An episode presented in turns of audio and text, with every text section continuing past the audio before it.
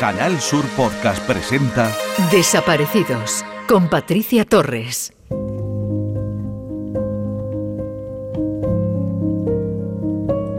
22.285 denuncias por desaparición de personas se presentaron en España en el año 2021 según el último informe anual de personas desaparecidas elaborado por el CNDES, el Centro Nacional de Desaparecidos. Es decir, 60 personas han desaparecido cada día en España en este último año. El 90% de las desapariciones se resolvió a lo largo del año 2021 y el 83% de ellas se esclareció durante los 15 primeros días tras detectarse la ausencia. A 31 de diciembre solo permanecían activos 1.928 casos del total de denuncias presentadas en el año 2021. Actualmente permanecen activos 5.411 casos desde el año 2009 hombre menor de edad entre 13 y 17 años y de nacionalidad española es el perfil de la persona desaparecida en España. Es el caso de Antonio David, un menor de 15 años de Morón de la Frontera y con movilidad reducida que desapareció el 12 de septiembre del año 2021 en Talavera de la Reina, Toledo. Han pasado siete meses y sin pistas sobre su paradero. Otro dato desolador que arroja el informe anual del CNDES es el alto número de personas que han desaparecido en más de una ocasión, bien en 2021 o en años precedentes. De hecho, de las 22.285 denuncias registradas el pasado año en España, 3.990 fueron de personas reincidentes y el caso más sorprendente es el de una menor cuyos padres han denunciado su desaparición en 95 ocasiones. Por la tipología del caso, el informe pone de manifiesto que más del 87% de las desapariciones fueron voluntarias y solo el 0,46% de carácter forzoso. El 3,3% se consideró involuntaria y un 9% permanece sin catalogar. Con respecto a los hallazgos de cadáveres, el Ministerio del Interior cifra en 226 los cuerpos encontrados por las fuerzas y cuerpos de seguridad del Estado, siendo la cifra más alta de los últimos años. Además, durante el año 2021 se han identificado un total de 117 cadáveres, el número más alto del que se tienen registros. Según el CNDES, la alarma social que en los últimos tiempos viene generando el fenómeno de las desapariciones de personas requiere una respuesta rápida y multidisciplinar por parte de las autoridades e instituciones implicadas. También es muy importante interponer la denuncia por desaparición lo más pronto posible. No hay que esperar ni 24 ni 48 horas para presentar una denuncia ante las autoridades. El papel de los medios y las redes sociales están siendo vital para encontrar a las personas desaparecidas y visibilizar este fenómeno social que afecta a miles de familias. Bienvenidos a Desaparecidos. Alerta desaparecidos. Lucía García, de 78 años, desaparece el 22 de octubre del 2016 en Turre, Almería. Lucía salió de casa a las 4 de la tarde a visitar a su hermana y desde entonces no se sabe nada de ella. Vestía con un vestido con estampado floral de tonalidades azules. Si tiene alguna información sobre Lucía, póngase en contacto con la Policía Nacional 091, Guardia Civil 062 o al 112. En Canal Sur Podcast Desaparecidos con Patricia Torres.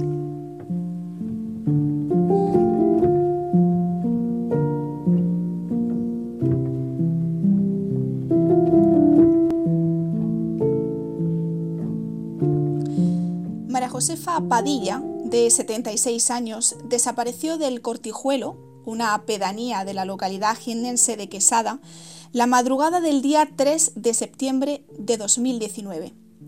Mara Josefa padece Alzheimer y vestía camisón y zapatillas de estar por casa cuando salió de su vivienda. Aunque de inmediato se puso en marcha un amplio dispositivo de búsqueda que contó además con la colaboración de vecinos de otros eh, municipios como Huesa o Pozo Alcón, Mara Josefa todavía no ha sido localizada. Se han cumplido dos años sin saber dónde está o qué pudo pasarle. Dos años sin pistas. Dos años de este trágico suceso que está consumiendo poco a poco a su familia que sigue luchando por encontrarla. Hoy nos acompaña la hija de María Josefa, María José. Bienvenida y gracias por estar hoy en Desaparecidos. Hola, buenas tardes. Muchas gracias. En primer lugar, preguntarte cómo se encuentra la familia y cómo va la investigación del caso de tu madre. Bueno, pues la familia nos encontramos supuestamente viviendo después de este terrible suceso, porque no podemos decir que estemos bien.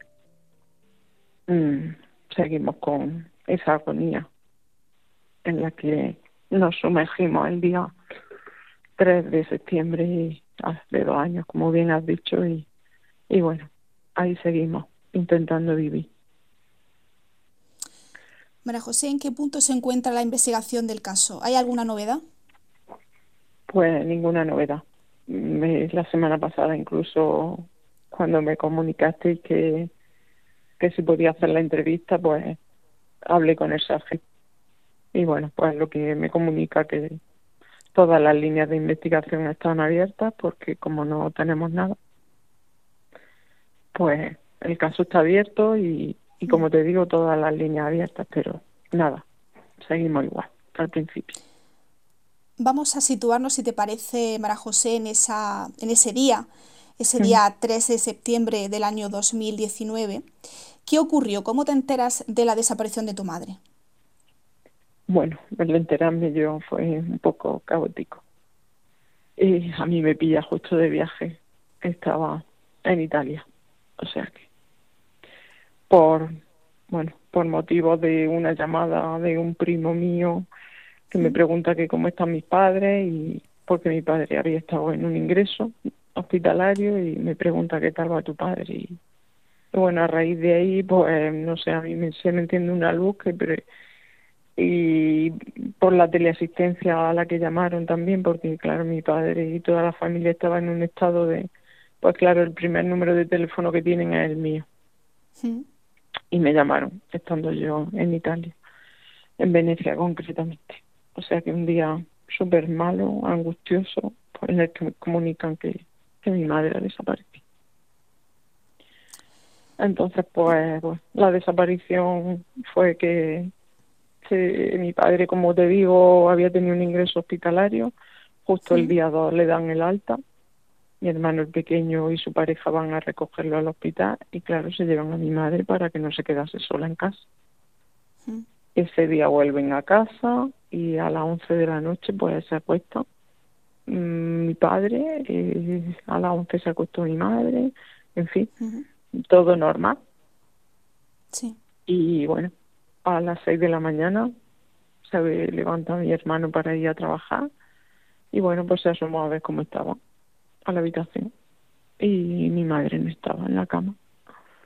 Preguntó a mi padre que sí, que dónde estaba, pero dónde estaba mamá y claro, mi padre dijo, pues aquí, pues aquí no, pues aquí no y ya está. Empezaron a buscar por toda la casa pensando pues eso que se había desorientado y se había metido en alguna otra cama de la vivienda y, y nada. Y la casa es una casa de campo, pues de ahí a, a la nave, de la nave hacia donde están los animales, ya a vecinos, en la calle, en fin, y nada. Porque la familia la echa en falta alrededor de las seis y media, siete de la mañana, ¿no? De ese día. Sí, a las seis y media, ya te digo, mi hermano se levanta a las seis, pues bueno, lo que tarda en asearte y, va a la habitación, pues a ver cómo estaba. Entonces, no, no se encuentra. ¿Y cómo fueron las primeras, los primeros días de, búsqueda, Mara José? Porque la vivienda eh, se encuentra muy cerca del Guadiana Menor, donde eh, se centraron en un primer momento los trabajos con especiales complicaciones por la orografía del terreno, ¿no? Así es. Nosotros, como te digo, en una aldea y como bien has dicho, pues el Guadiana lo tenemos muy cerquita de casa y también pues hay ramblas, hay barrancos, en fin, una orografía por lo que decimos complicada. pero sí es verdad que se pusieron muchísimos medios. Mm, en eso no tenemos ninguna teja.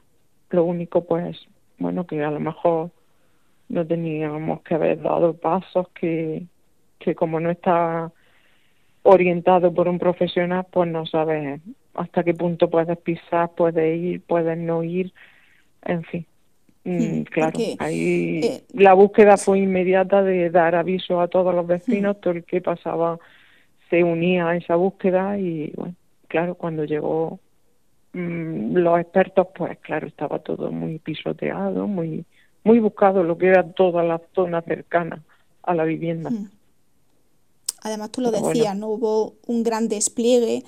En esa búsqueda participaron tres perros del servicio cinológico especializado en la localización de personas, también agentes de la Unidad de Seguridad Ciudadana del SEPRONA, que batieron toda esa zona con motocicletas, esos caminos y, esa, y esas parcelas. Y vinieron equipos de, de profesionales voluntarios con drones esa misma noche. Mm, vamos, no puedo decir que, que no se haya hecho una búsqueda incluso extensiva porque es verdad que, que los GEA, por ejemplo, pues mm, han seguido viniendo a hacer trabajo en el río y a hacer búsquedas.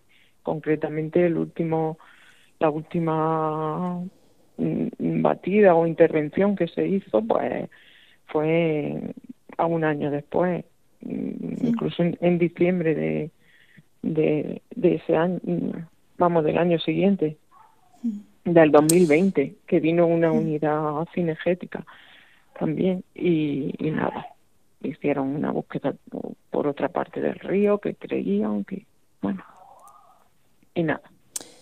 Y no se ha encontrado absolutamente nada, porque a lo mejor María José pensará, bueno, pues eh, accidentalmente pudo caerse, ¿no? Y se puede encontrar algo de, de, de, tu madre, ¿no? Una zapatilla, ¿no? No sé si hay alguna zona que no se haya rastreado en profundidad? Mm, yo, por más que pienso y pienso, bueno, mm, junto con mi familia y, como te digo, con mi hermano el mayor, que, mm. que el que, al fin y al cabo, se conoce más la zona y puede pensar más, como yo digo, más detenidamente y bueno, y, y Jesús, mi hermano el pequeño, que no sé ya lo que le queda por buscar porque él es, mm, vamos, está obsesionado cada noche, cada mm, sigue buscando continuamente. Esto es un sin vivir, como te digo. Y mm. es lo que ellos dicen, es que no sabemos más dónde buscar. Y lo que me dice el sargento es que si yo tuviese una línea de investigación concreta, si hubiésemos encontrado algo, que es que eso es lo raro. Es que es muy raro, mira, porque como te digo, es una aldea muy pequeña y, y todos se lo conocen todo y ha habido caza y ha habido mm, recolección de aceitunas y, en fin es que de todo y no encontrar nada nada nada. No sé es muy raro. A tu madre a tu madre María José en el año 2014 eh, se le diagnostica Alzheimer. Cómo era su día a día bueno pues mi madre en el 2014 ella se le diagnostica Alzheimer, pero bueno, lleva una vida más o menos rutinaria, lo único pues eso que vemos que, que se olvida de cosas importantes y bueno, ya en el último momento pues con su desaparición pues ella eh, el tema de la casa ya no hacía nada. Ella sí que nos conocía a todos, es verdad, pero por ejemplo no sabía relacionar ya si su cuñada era su cuñada o era su hermana a su, a su hijo sí que ha sabido siempre quiénes somos, y, pero por ejemplo, pues los nietos ya saben el nombre y eso ya nada. Y ya te digo, del hogar pues no salía, ella no salía de del entorno de la casa porque no se había ido nunca, nada. Mm. nunca, nunca se había ausentado de casa, siempre iba acompañada de alguien. Sí, y si no, es que no salía del jardín hacia afuera en el último en los últimos meses como te digo ese último verano ella no salía de la casa sino la llevaba. Venga vamos a dar un paseo y si no no salía. Y nunca nunca había tenido un despiste para irse a, ningún sitio. No no se había desorientado porque no salía de casa ya últimamente. Yo he encontrado, eh, buceando por internet, María José, en, en las redes sociales, en, en Facebook, una publicación, no sé si eh, algún miembro de la familia, no sé si has sido tú la, encargada de, publicar estas palabras, que a mí me gustaría compartir también con, con los oyentes. Dice así, una madre como tú, siempre al pie del cañón de una familia que ha sufrido tanto. Una madre como tú, fuerte, valiente. Una madre como tú, acogiendo a todo el que tocaba su puerta una madre como tú enseñando a sus hijos que con nobleza y con gran corazón se va a todas partes. Una madre como tú al lado de su marido, luchando en la misma dirección. Una madre como tú no se puede olvidar. Una madre como tú, por la que seguir adelante y dar con su paradero. Una madre como tú, que no se merece todo esto. Por una madre, por ti, pedimos poner el punto y final a esta historia, tus hijos, marido, nieto, familia y amigos seguimos aquí, buscándote. No vamos a parar hasta encontrarte. ¿Cómo se vive, María José, sin tener noticia de una madre? Pues muy mal. Se vive muy mal. No te sabría decir qué sentimientos porque yo llego a la casa y parece que me la voy a encontrar. No puedo decir otra cosa porque yo necesito ir a su casa cada cierto tiempo porque mi madre está ahí. No sé, no sé decirte lo que sentimos. ¿no? Viernes Santo hemos estado todos en la casa y bueno, pues no estamos todos, siempre falta y sacar pues. también fuerza, María José, ¿no? Por tu padre, ¿no? ¿Cómo está llevando él la situación? Mi padre es un ejemplo. Es que lo vemos a él y es donde cogemos la fuerza. Porque ahí está.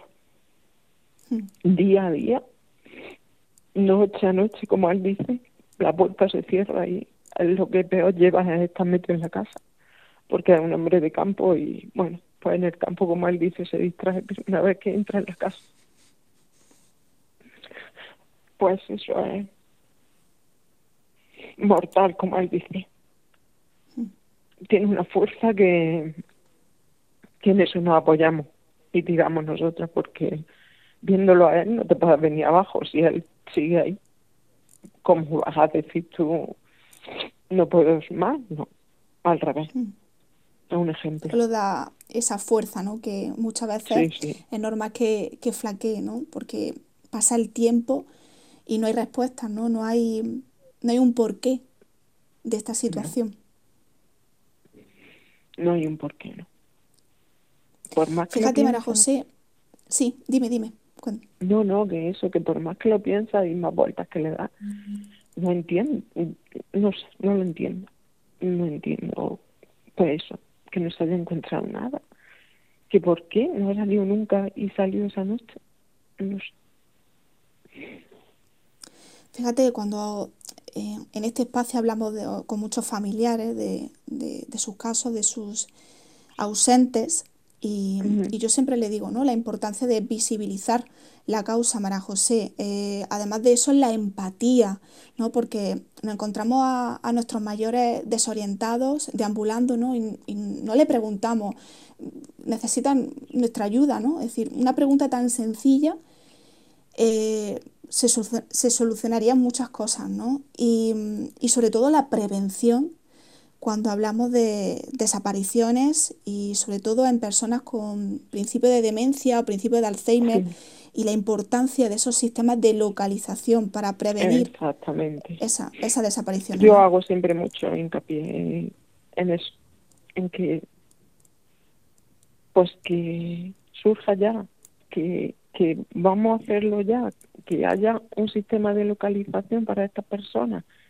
que yo trabajo, vamos, ahora no, pero he estado trabajando en residencias de mayores y a mí se me perdió una mujer también, se me perdió una abuelita estando yo en mi turno de trabajo. Y eso es una agonía que, entonces, mm, ya que tenemos tantísimos enfermos, porque somos muchísimos enfermos y vamos a ser más. ¿Para cuándo esas localizaciones? ¿Para cuándo? Por favor, que salud se ponga, no sé, o salud y familia, no sé a quién le corresponde, pero es lo que lo que llevo mucho tiempo diciendo. Tienen que tener un localizador. Mm. Y no puede ser un reloj, no, porque a ellos les molesta todo. Ellos se quitan las Mm. cosas. Entonces, no sé, vamos a, a inventar algo, vamos a hacer algo ya, porque es que son muchísimos alternativas, casos. claro. Exacto. Mm. Y no olvidar a nuestros mayores, María José, No, por ser no, mayores, por ¿no? Porque No, no, no. ab- abordamos casos aquí Nosotros en estamos aquí por ello. Nosotros Claro. estamos aquí por ello. Y no tenemos que olvidarlo al revés. Los tenemos que tener muy presentes. Porque vamos a llegar a ello también. Mm. Claro. Entonces, es que esto es continuamente. Y, y eso, y lo que yo digo, lo que ha pasado a mi madre para tener este fin, pues es- no es justo. No, Y sobre todo que nos puede pasar a cualquiera, porque parece que, que algunos Sí, sí. pueden tener, ¿no? Esa mala suerte. No, no, no. Aquí No, nos puede estamos todos ahí. Claro, no estamos libres. Exactamente. Eh, a mí no se me podía ocurrir que Mm. pasase esto. Nunca. Y no sabía que pasaba tantísimo. Hasta que no te toca y bueno, y ya ves que pasa muy a menudo. Durante todo este tiempo, María José, eh, habéis realizado eh, concentraciones, eh, os habéis reunido en varias ocasiones en la plazoleta del Cortijuelo para recordarla y pidiendo que no se abandone la búsqueda. Habéis sentido muy arropados por los vecinos, ¿no? Sí, por supuesto. En todo momento. Y para todo. Sí, por los vecinos, por la familia, por los amigos, no estamos solos. Eso también lo tenemos que agradecer porque nunca hemos estado solos desde el primer momento. Muy arropados. Para terminar eh, esta conversación, esta charla, María José, a mí me gustaría escuchar tu mensaje, ese mensaje eh, que te gustaría enviar a quien te apetezca, tener los micrófonos de Canal Sur Radio para lanzar tu llamamiento. Muchas gracias. Pues nada, como he dicho antes, yo para mí es muy importante y es una causa que tengo pendiente, es que el responsable de sanidad y familia o salud y familia o cualquier que esté al cargo y si no me está oyendo que se lo puedan transmitir, que por favor vamos a hacer una localización, algo para estas personas que se lo merecen, que nosotros estamos aquí por ellos y tenemos que tener algo ya porque cada día son más. Y luego concretamente pues hago un llamamiento. En el caso de mi madre, pues cuando pasan unos años ya y, y la gente, no sé, como que se olvida. No, no podemos olvidarnos de que no está, que está desaparecida, no hay en ningún bajo tierra ni en ningún otro sitio, no, no sabemos dónde está. Entonces, si hay algo, si oyó algo, por favor, por favor, decid algo. Pues ahí dejamos ese llamamiento para que los oyentes lo escuchen. María José, gracias por, por atendernos, por haber estado hoy en ese espacio. Sé que no es eh, nada fácil eh, y has intentado sacar esa, esa fuerza ¿no? que, que te transmite y que te da tu, tu padre. Te mando un abrazo muy grande eh, para ti, para el resto de la familia y mucho ánimo. Muchísimas gracias, Patricia. Alerta desaparecidos. Fermín Parrado Corbalán, de 50 años, desaparece el 17 de marzo del 2018 en Sanlúcar de Barrameda, Cádiz. Mide 1,67 y pesa 60 kilos. Tiene pelo corto, negro y liso y necesita medicación. Si tiene alguna información sobre Fermín, póngase en contacto con la Policía Nacional 091, Guardia Civil 062 o al 112.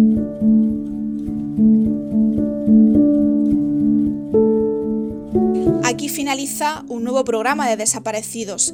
Me quedo con ese dato que comentaba al principio del programa. Más de 5.400 personas siguen desaparecidas en España. Más de 5.400 familias que desconocen la situación en la que se puede encontrar su ser querido. Una dura realidad que está trastornando a innumerables familias. Seguimos contándoles toda la actualidad que concierne a las desapariciones todos los miércoles en directo en la sección La tarde en tu búsqueda a partir de las 5 y media en el programa de la tarde de Canal Sur Radio. Gracias por estar ahí y hasta el próximo programa. En Canal Sur Podcast han escuchado Desaparecidos con Patricia Torres.